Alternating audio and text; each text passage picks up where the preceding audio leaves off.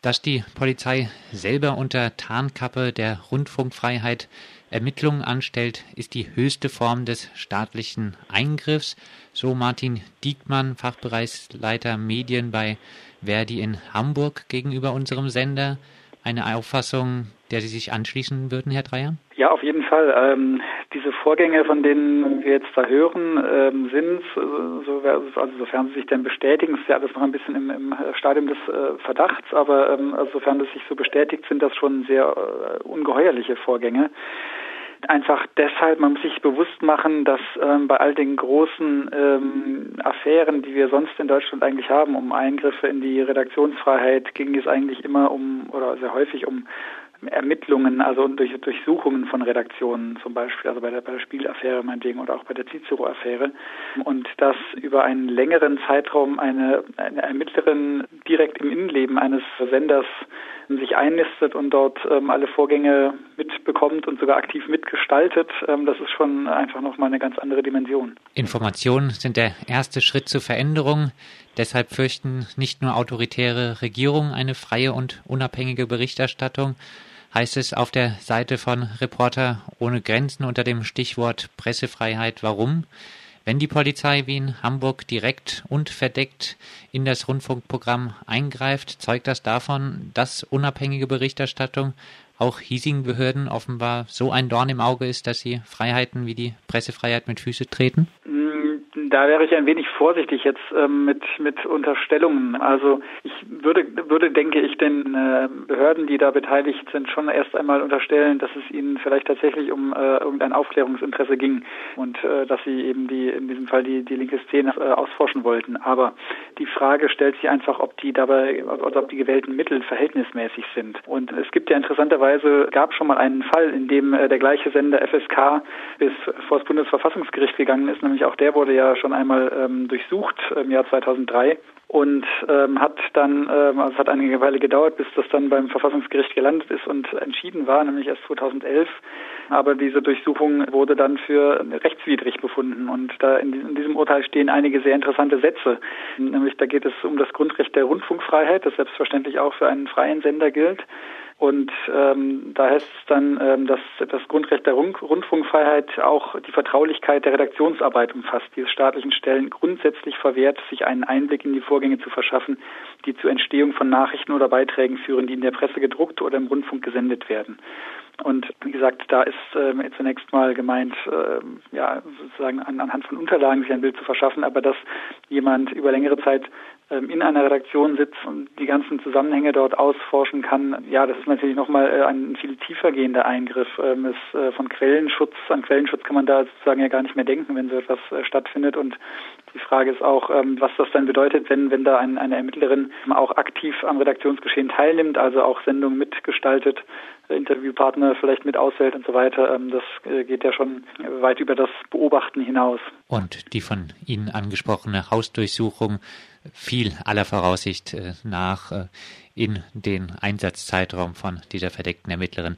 Sie hatten angesprochen den Quellenschutz Reporter ohne Grenzen kritisiert auch die Vorratsdatenspeicherung und auch das seit einiger Zeit geltende Bestandsdatengesetz, das dem Staat unter bestimmten Umständen die Identifizierung von Internet- und Telefonnutzern und den Zugriff auf persönliche Daten und Passwörter erlaubt, als Gefahr für den Quellenschutz. Nun nimmt, wie schon jetzt mehrfach gesagt, die Polizei selber als vermeintliche Presse Kontakt zu Quellen auf.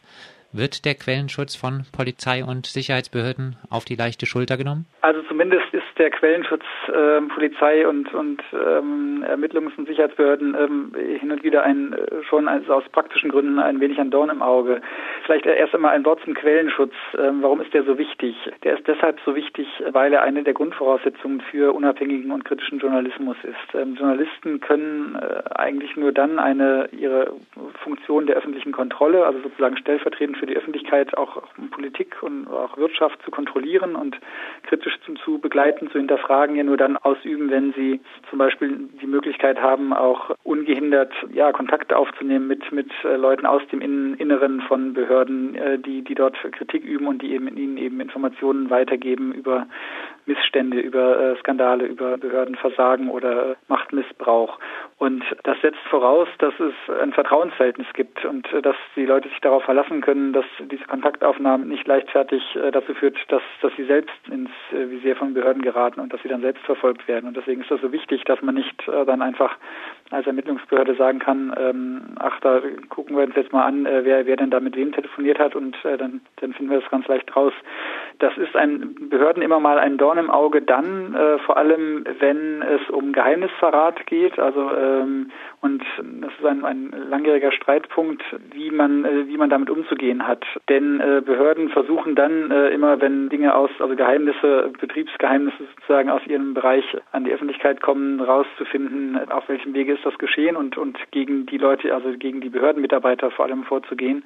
Das Problem ist, dass dabei dann eben häufig der Quellenschutz auch äh, in Mitleidenschaft gezogen wird oder sich äh, irgendwann die Frage stellt, ähm, ob man dabei inwie und inwieweit man dabei auch gegen also ja Journalisten und äh, Unterlagen von Journalisten zum Beispiel in, in äh, Ermittlungen einbeziehen äh, darf und das wird immer wieder versucht, ähm, landet dann immer wieder vor Gericht und spätestens beim Bundesverfassungsgericht heißt es dann Stopp so nicht. Aber häufig ist das Kind dann schon ein Stück weit in den Brunnen gefallen, denn wenn solche Informationen dann einmal irgendwo bei den äh, Behörden gelandet sind, dann sind sie auch nicht mehr so richtig zurückzuholen. Schon aus dem Namen Reporter ohne Grenzen geht hervor, dass Sie den Blick sehr oft auf Gebiete außerhalb der BRD richten.